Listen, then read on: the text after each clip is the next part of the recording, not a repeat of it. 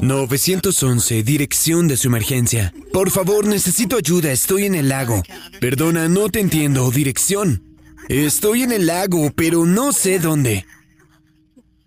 Mi esposo tuvo un ataque y cayó. ¿Estás en un bote? Sí. ¿Él está... ¿Está consciente? No, cayó al agua.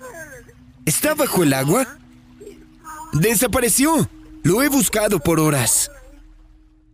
En algún punto antes de llamar al 911, ocurrió un trágico accidente. Desapareció Larry, el esposo de Lori Eisenberg, y mientras los investigadores buscaban incansablemente, fueron sorprendidos por el oscuro secreto que salió a flote. Antes de estos horrorosos hechos, Larry, de 68 años, y Lori, de 66, pasaban sus días juntos, como miembros destacados del poblado de Cougar Gulch, en Coeur d'Alene, en Coeur d'Alene, Idaho. Ambos tenían varios hijos de sus relaciones pasadas, y quienes eran cercanos reportaron que la pareja no tendía a discutir y este detalle hace que lo que sigue sea aún más desesperanzador. En la mañana del 13 de febrero de 2018, Larry y Lori zarparon para navegar a la salida del sol en el lago Cordalin. Pero antes Larry le envió una foto del amanecer a su hija. También le escribió a uno de sus amigos cercanos, mencionando que no se sentía bien para pescar sin embargo, la pareja continuó sus planes. Entonces, solo pocas horas después, la sheriff del condado de Kootenai recibió esa frenética llamada del 911 a las 10 y 25 am. ¿Estás en un bote? Sí. ¿Cómo? Sí. Lori se escucha en pánico. Cuando alguien está en modo de lucha o huida, su respiración aumenta y sus membranas de mucosa se secan, incluyendo las cuerdas vocales y su tono de voz. Entonces Lori dio más información de lo ocurrido. Él conducía el bote, se levantó rápido, y él dijo, el bote, hay algo mal con el motor. Entonces abrió la cremallera de esa como cubierta, y fue al frente del bote, giró a decirme algo, como del motor eléctrico, y ahí se cayó. La mayoría del escalofriante material de esta bodycam es nunca antes visto. Fue analizado por un equipo calificado, con un abogado licenciado, un exfiscal penal y un exconsejero profesional licenciado. Los oficiales embarcaron desde la costa más cercana, alrededor de las 11 a.m., en un bote de rescate para recuperar a Lori, devolverla a la costa y darle atención médica. Los diputados insistieron sobre Lori para tener toda la información que Lori pudiese tener de la última ubicación de Larry. Oye, Lori, soy el diputado Bauman. Vengo de la oficina del sheriff. Solo quiero preguntarte algunas cosas para que podamos saber cómo proceder, ¿de acuerdo? ¿Puedes decirme por qué te sangra la nariz? Me caí. Caíste, ok. Dijo que cayó contra la puerta. Trataba de atraparlo. Ok, ¿puedes decirme qué tan cerca estabas cuando él cayó? Como de este lado a él, creo. Ok, como a este lado, ¿viste alguna casa, árbol distintivo o algo para ubicarlo? En el agua. No, no vi nada. Ok, está bien. Él dijo que no, que no se sentía bien y actuaba raro. Entonces fue al motor y no estaba averiado ese, sino el otro. Estaba ahí y dije, ¿por qué haces eso? Y giró y me miró, y su cara solo se veía terrible y empezó a caerse. Intenté abrirle la puerta y levantarlo y al hacerlo caí. Lori dijo que no llamó al 911 hasta casi dos horas y media después de que Lori cayera al agua porque dijo no podía encontrar el teléfono. La inquietante esposa afirmó que Larry averió el arranque del bote antes del incidente. lo que significaba que tenía que arrancar el motor manualmente. Entonces dijo que se asomó en busca de Larry, pero que escogió no conducir el bote de vuelta al muelle por miedo de perder la ubicación. Así que intentó llamar ayuda con la bocina del bote.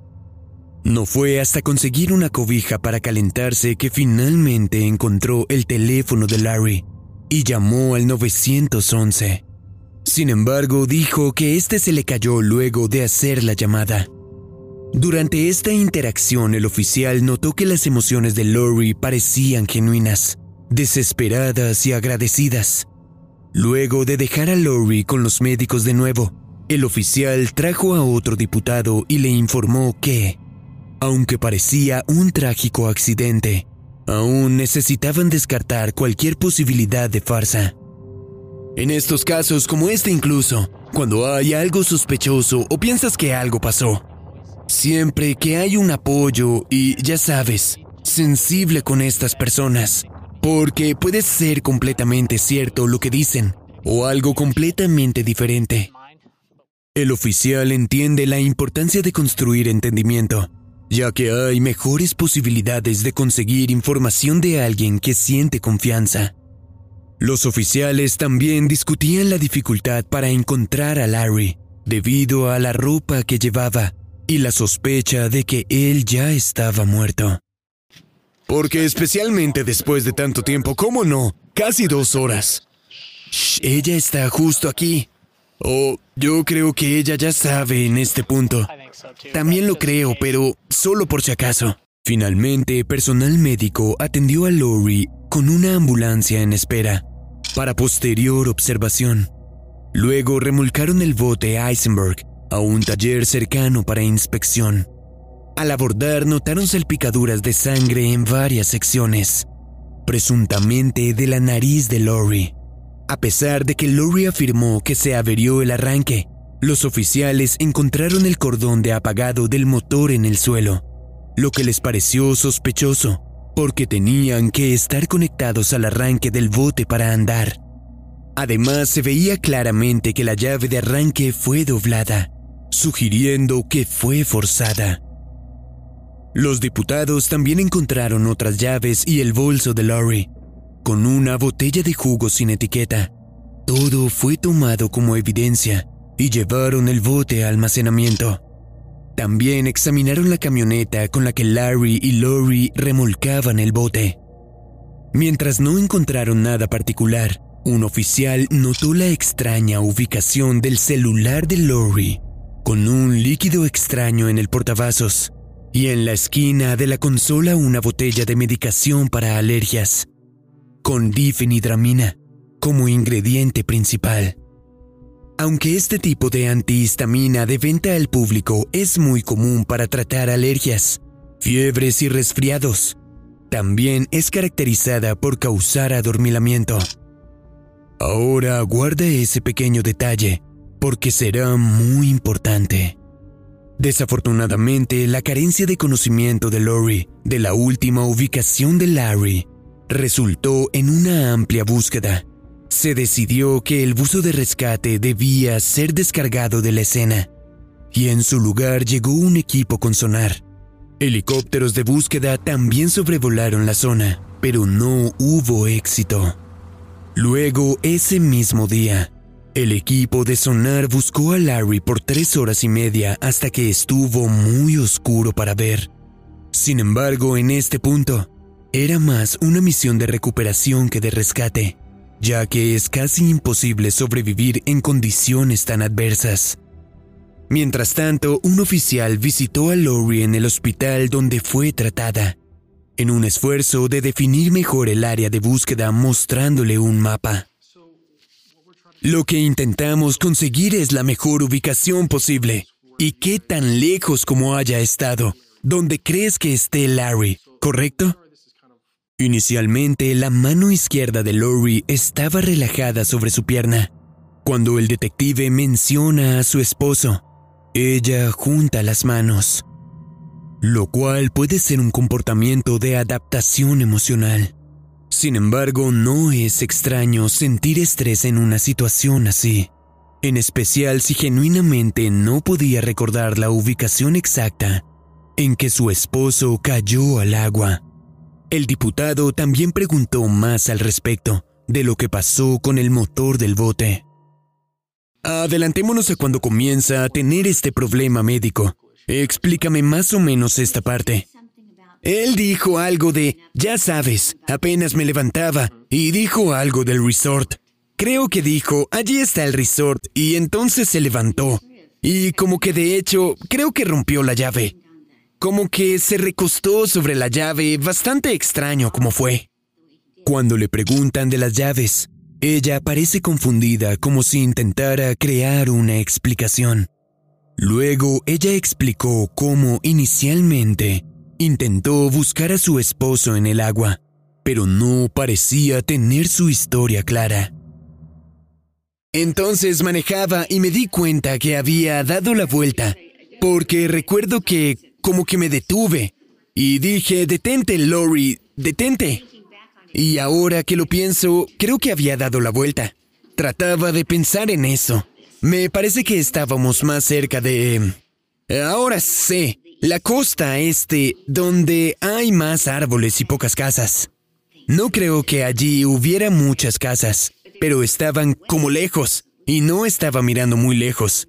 No tengo idea qué tanto, porque no tenía mi teléfono conmigo y su teléfono normalmente está en su bolsillo. Así que asumí que su teléfono también se había ido. ¿Qué tanto tiempo se sintió? Quiero decir, obviamente un minuto se puede sentir como una eternidad en esas situaciones, pero... ¿Pudo ser media hora? 45 minutos tal vez. Cuando el detective pregunta esto, Lori frota sus manos en sus piernas y luego las contrae. Ambas son señales de adaptación emocional que indican que sintió estrés por esa pregunta. Entonces hoy no encontraron nada. Nuestro equipo de sonar está ahora ahí afuera. Básicamente lo que ocurre cuando tenemos un área tan amplia es que el equipo de sonar tiene que encontrarlo primero, antes de enviar al equipo de buceo, al cual yo pertenezco, ¿ok? Entonces yo iré por Larry, pero no podemos buscar en un área como esa, debido a la profundidad. Como buzos no podemos ir tan profundo por más de seis minutos a la vez. Lori junta y frota sus manos de nuevo mientras pregunta por novedades. Otra señal de estrés. Ok, entonces está en nuestro lote de incautación, así como tu celular y las llaves del auto, que estaban en la camioneta, porque en este punto es una investigación criminal. Tenemos que quedarnos eso hasta que aclaremos todo y digamos, ok, no hubo engaños. Ese es nuestro trabajo, asegurarnos que eso se haga bien. ¿Necesitas mi teléfono todo ese tiempo? Sí. Cinco días después, en el 18 de febrero, los detectives llamaron a Lori y preguntaron si acompañaría al equipo de sonar en el lago, ya que aún no tenían éxito. Mientras que accedió, ella no pudo recordar nada para ubicarse y parecía ofrecer el mínimo de ayuda. Esta carencia de información le pareció extraña a los investigadores, pero no tanto como su comportamiento. Durante la búsqueda, Lori bromeaba, reía y de repente rompía en llanto sin motivo. El oficial también notó que dejaba de llorar abruptamente para continuar las conversaciones. Por supuesto, cada quien afronta el duelo de maneras distintas, lo que liberó a Lori de sospechas. Las emociones eran muy complejas.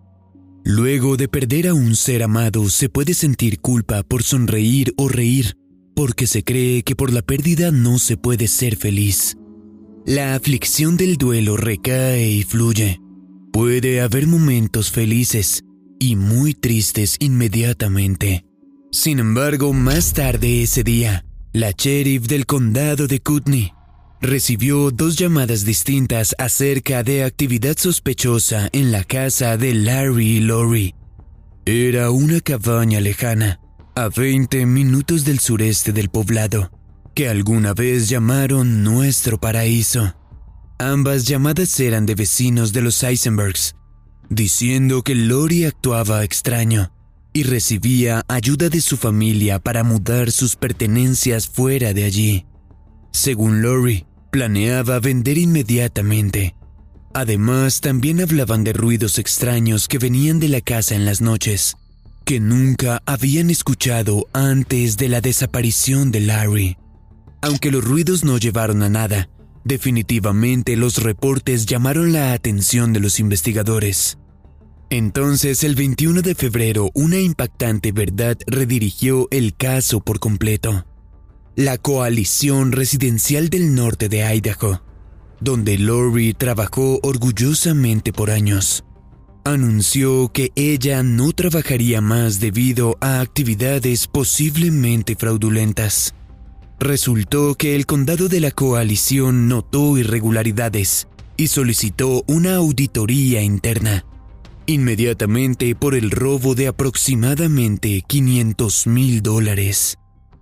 Fue muy sorprendente para quienes conocían a Lori, ya que no tenía antecedentes criminales y, de acuerdo con la ley, parecía una persona de lo más común que podrías ver. Sintiendo que algo no estaba bien, los hijos de Larry solicitaron hablar con los investigadores de sus preocupaciones de hecho, no entiendo por qué decidieron salir en el bote en invierno. Es más congelado que... Ahora solo traté de estacionar el campero y por eso estoy empapado. Es solo desastroso y un caos. Lori siempre es fría. Solo no entiendo por qué salieron al lago en primer lugar. No es momento para pescar ni nada así. Entonces el hijo de Larry describió el extraño comportamiento de Lori desde que desapareció su padre. La segunda o tercera frase que dijo hoy cuando la vi venir a ayudar por primera vez fue, ¿cómo empezaremos a dividirlo todo? Y fue tan, solo me fui. Tal vez es mi pensar porque nunca he lidiado con el duelo, pero literalmente para mí eso no se siente bien. Es importante confiar en tu intuición y lo que sientes. Es posible que sutilmente el lenguaje corporal de Lori llamara la atención del hijo de Larry. Probablemente él pasó bastante tiempo con Lori antes del incidente, por lo que tiene una buena idea de su comportamiento habitual. Puede que él reconociera que ella actuaba diferente de lo habitual y sospechara de eso más allá de una consecuencia del duelo.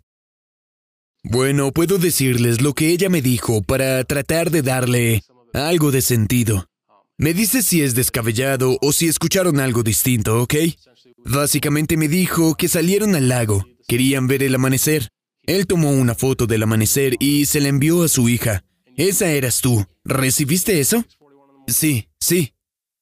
Y ella dijo, a eso de las seis y cuarenta de la mañana. El oficial intentó explicar la versión de Lori, pero los hijos de Larry no estaban convencidos. Ellos iban mucho a navegar solo por salir, pero no entiendo por qué salieron con ese frío. Parece que estaban enfermos, no sabíamos eso. Es solo como que algo no encaja. Luego el detective explicó cómo el equipo de sonar buscaba a Larry. En cuanto a la búsqueda, ellos revisarán cualquier área de alta probabilidad. Y si no trae resultados porque entonces pasan de esta manera, entonces pasan diagonal porque, si imaginan cómo es el sonar, es como una linterna, y buscan por sombras que reflejarían a una persona. Al final de la conversación el detective reafirmó su teoría de que Lori no tuvo nada que ver con la desaparición. Personalmente opino que no es tan serio como para pensar en alguna clase de homicidio en esto. Y otra vez, es opinión personal, no es ninguna declaración profesional de la oficina del sheriff.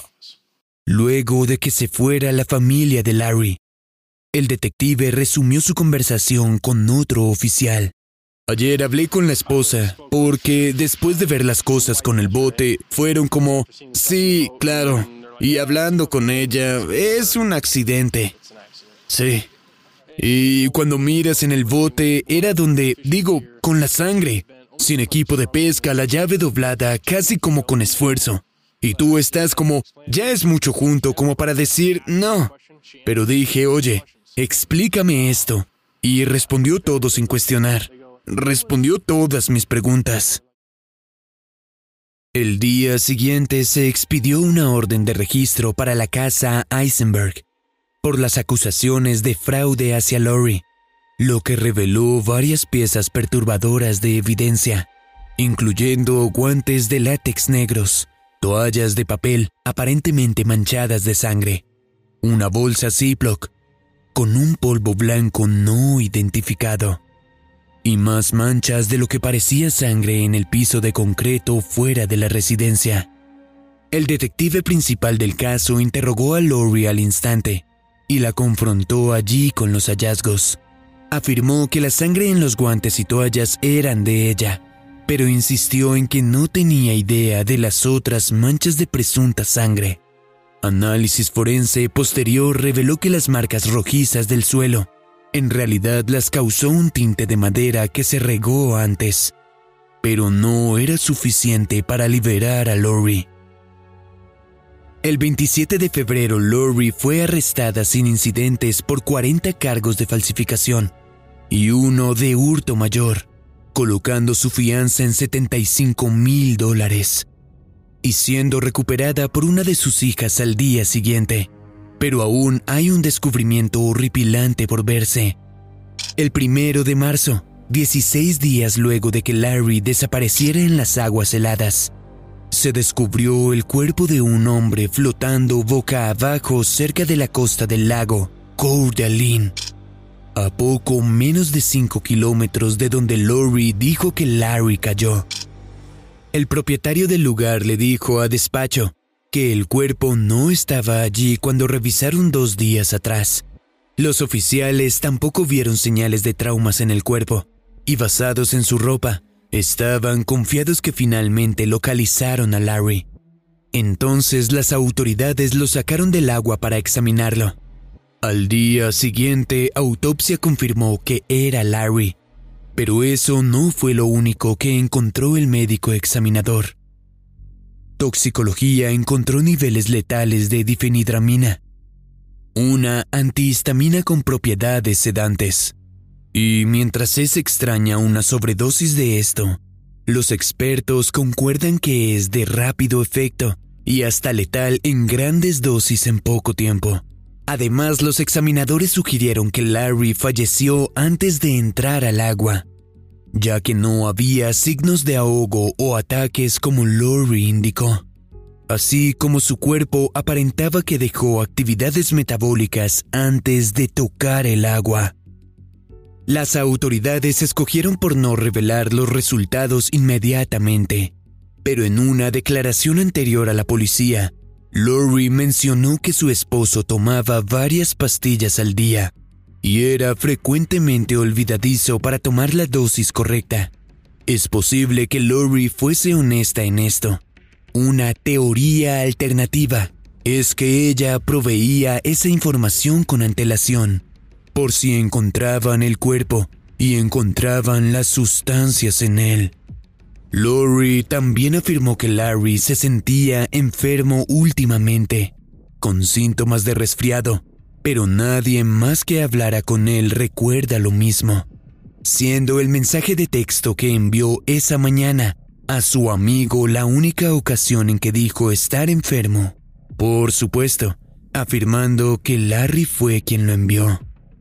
Algunos días después, los diputados entrevistaron al hijo de Lori al respecto de la actividad sospechosa por teléfono. Y contrario a los hijos de Larry, él apoyó mucho a su madre. A pesar de no tener el teléfono celular de Larry, un analista experto encontró que su última ubicación, luego del incidente, fue en una torre cercana a la casa del hijo de Lori, lo que era extraño dado que Lori dijo que cayó en el lago el 13 de febrero. Aún así, su hijo negó posesión del dispositivo diciendo, Juro por mi vida y la vida de mis hijos. No tengo idea de ese teléfono. Amo a Larry y haría lo que fuese para ayudarlos. Cuando alguien afirma tan seriamente, como para prometer su vida o la de un familiar, o referenciando a Dios, algunas veces puede ser indicador de engaño. puede ser un intento de convencerte para creerles mientras visten la verdad. Sin embargo, es importante no tomar un único indicador como prueba de que alguien te miente. Necesitas ver todo el panorama y tener más de un solo indicador. Este tipo de lenguaje también es una alerta roja si conoces su hablar habitual.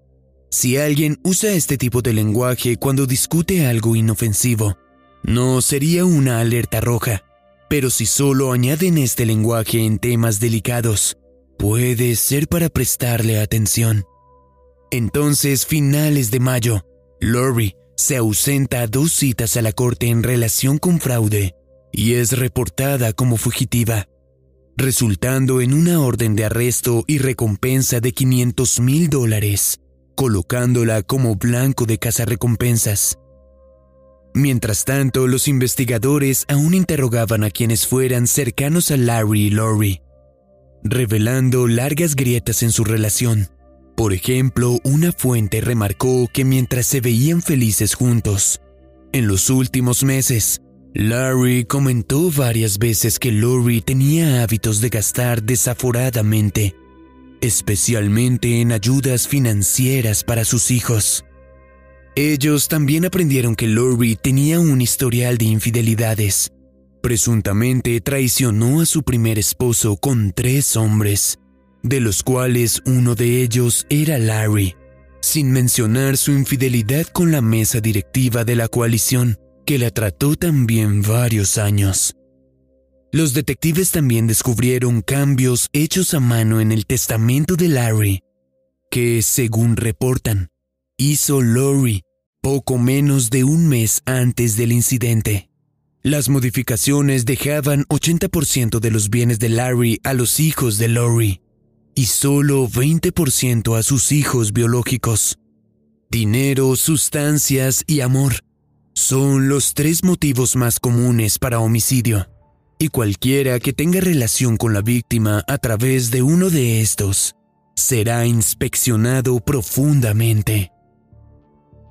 Con Lori aún en fuga, las autoridades publicaron los resultados de la autopsia y lo marcaron oficialmente como homicidio. El reporte impresionantemente establecía 7.100 nanogramos de la medicina al momento de fallecer. Las autoridades incluso entrevistaron al doctor de Larry para ver si había notado señales para un ataque fulminante u otra anomalía médica. Aún así, reportaron que fue lo más saludable en su vida adulta. El doctor también comentó que la difenidramina no fue prescrita o sugerida a Larry debido a su edad. Basados en las evidencias, los investigadores teorizan que Lori envió la foto a la hija de Larry esa mañana, luego de envenenar a Larry, mezclando la medicina en la botella de jugo sin etiqueta que encontraron en el bote. Aunque la sospecha no ha sido públicamente verificada, luego de sucumbir al efecto tóxico de la difenidramina, cayó de la borda y cerca de la costa donde fue recuperado. También creen que Lori intencionalmente usó el motor de arrastre para alejarse de la ubicación antes de llamar al 911. La pregunta restante era ¿por qué? Ninguno tenía seguro de vida, entonces no era motivo. Entonces los detectives descubrieron que, si Larry moría, Lori se convertiría en la beneficiaria de su patrimonio, dejándola entonces capaz de pagar la restitución requerida por sus robos criminales. También se percataron al hablar con amigos y familia que en el momento del incidente, Larry no sabía lo que Lori hacía en la coalición residencial del norte de Idaho y que él habría estado muy molesto al descubrir su comportamiento criminal. El presunto motivo financiero de ella fue posiblemente confirmado cuando una fuente cercana a su familia, al parecer una de las hijas de Lori, le dijo a los investigadores que cuando le preguntaron por qué robó el dinero de la coalición, ella afirmó, lo hice por ustedes, porque trato de ayudarlos. ¿qué se supone que haga cuando mis hijas necesitan ayuda y ruegan? Lo hice por ustedes. Aquí Lori se rehúsa a tomar responsabilidad de sus propias acciones y culpa a sus hijos. Es posible que ella se sintiera juzgada por sus hijos por lo que hizo, e intentó manipularlos en que se sintieran agradecidos al afirmar que solo lo hizo por ellos. Finalmente, en julio, luego de dos meses de fuga, ella se entregó en la oficina del sheriff del condado de Kootenai. Se cree que estuvo con su familia en California ese tiempo. Por supuesto, los investigadores estaban ansiosos de hablar con Lori acerca del presunto homicidio de su esposo, pero tenían que esperar hasta la resolución de la corte en el caso por fraude. Seis meses después, Lori se declaró culpable en tres cargos de fraude electrónico y uno de programa federal, sentenciada a cinco años en prisión federal, siguiendo una extensiva investigación. Cuatro hijas de Lori también fueron declaradas culpables por un cargo de conspiración en robo de programa federal. Cada una sentenciada a arresto domiciliario y libertad condicional, con más de 50 mil dólares en multas. Seguido, Lori fue interrogada al respecto de la sospechosa muerte de Larry, y los detectives comenzaron su recuento de los hechos hasta ahora. Fueron al lago temprano esa mañana, subieron al bote, y así él tuvo un ataque y cayó al agua. ¿Sí es fiel al orden de los hechos? No creo que le diera un ataque. No sabía que andaba mal. Hay una larga pausa en la respuesta de Lori. Pausas así pueden indicar engaño, pero depende del contexto de la pregunta. Algunas preguntas requieren un proceso mental largo, mientras que otras pueden llevar a respuestas más cortas. Al parecer, ella habló de lo ocurrido varias veces hasta ahora, así que si la historia es cierta, debería ser relativamente fácil de responder. Entonces los detectives avanzaron a las preguntas difíciles. Entonces el resultado es, francamente, ¿asesinaste o no a Larry? Y por eso tenemos que organizar los hechos, para que apoyen un lado o al otro. Antes de la pregunta de si asesinó a Larry, Lori estaba completamente quieta. Sin embargo, tan pronto él mencionó la posibilidad de que ella estuviera involucrada, su pie comenzó a moverse, lo que probablemente es un movimiento que ancla y señala su ansiedad. Cuando alguien está sentado, su cuerpo está anclado al suelo en tres áreas. Espalda, retaguardia y pies. Si hay movimiento en alguna, luego de alguna pregunta, puede indicar estrés. También le preguntaron directamente acerca de los resultados de la autopsia de Larry. En cuanto a la autopsia de Larry, se hizo toxicología y había una cantidad muy, muy grande de difenidramina, o sea, Benadryl, bueno, demasiado para hacer medicina por una tos. ¿Tienes alguna idea sobre esto? No. Ok. A pesar de su negación de ser involucrada, los detectives insistieron sobre ella con las evidencias incriminatorias.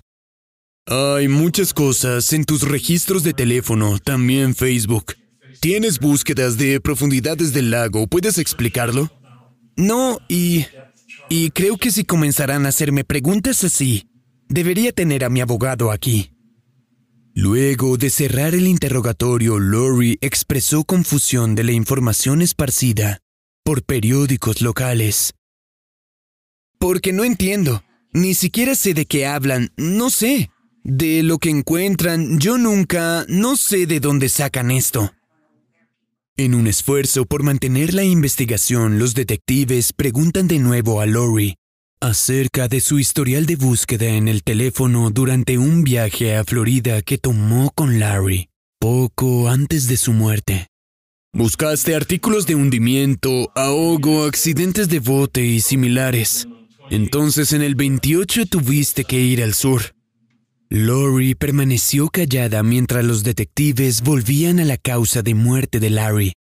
Basados en lo que oímos y en sus propias palabras, él definitivamente procuraba estar saludable y hubiese contactado a alguien.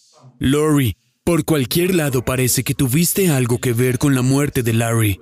Todos con quien hablé comentan acerca de lo perfecta que se veía su relación y de lo mucho que se amaban. Lori parece casi llorar mientras los detectives describen cómo otros veían la relación. Ella comienza a agarrar sus pantalones, como una reacción de adaptación para reducir su estrés. Aún así, para los detectives su motivación era clara como el cristal. Lo que hay es que Larry o Lori, lo siento, pero apunta una preocupación de que Larry se dé cuenta y mejor dicho, encargarse del problema antes de que él lo hiciera. Finalmente, en febrero del 2020, dos años después de la muerte de Larry, Lori recibió cargos de homicidio en primer grado. Un año después hizo una petición a Alford por homicidio en segundo grado, lo que significa que se creía inocente pero estaba segura de que la evidencia era suficiente para que un juez la condenara si iba a juicio. Entonces, en mayo de 2021, Lori, de 67 años, apareció en corte para recibir sentencia. Los fiscales mostraron la evidencia de que Lori asesinó premeditadamente a su esposo para evitar posteriores consecuencias de su esquema de malversación. Aún así se rehusó a admitir cualquier culpa y contaba a la corte una versión diferente de lo ocurrido esa mañana. Una historia bizarra, incluso nueva para los investigadores. De acuerdo con Lori, la medicina era para ella misma, pero que no sabía que Larry la consumió mientras ella dormía en el bote. Desafortunadamente para Lori, el juez no estaba convencido y como resultado fue sentenciada a 30 años de prisión, sin excepción.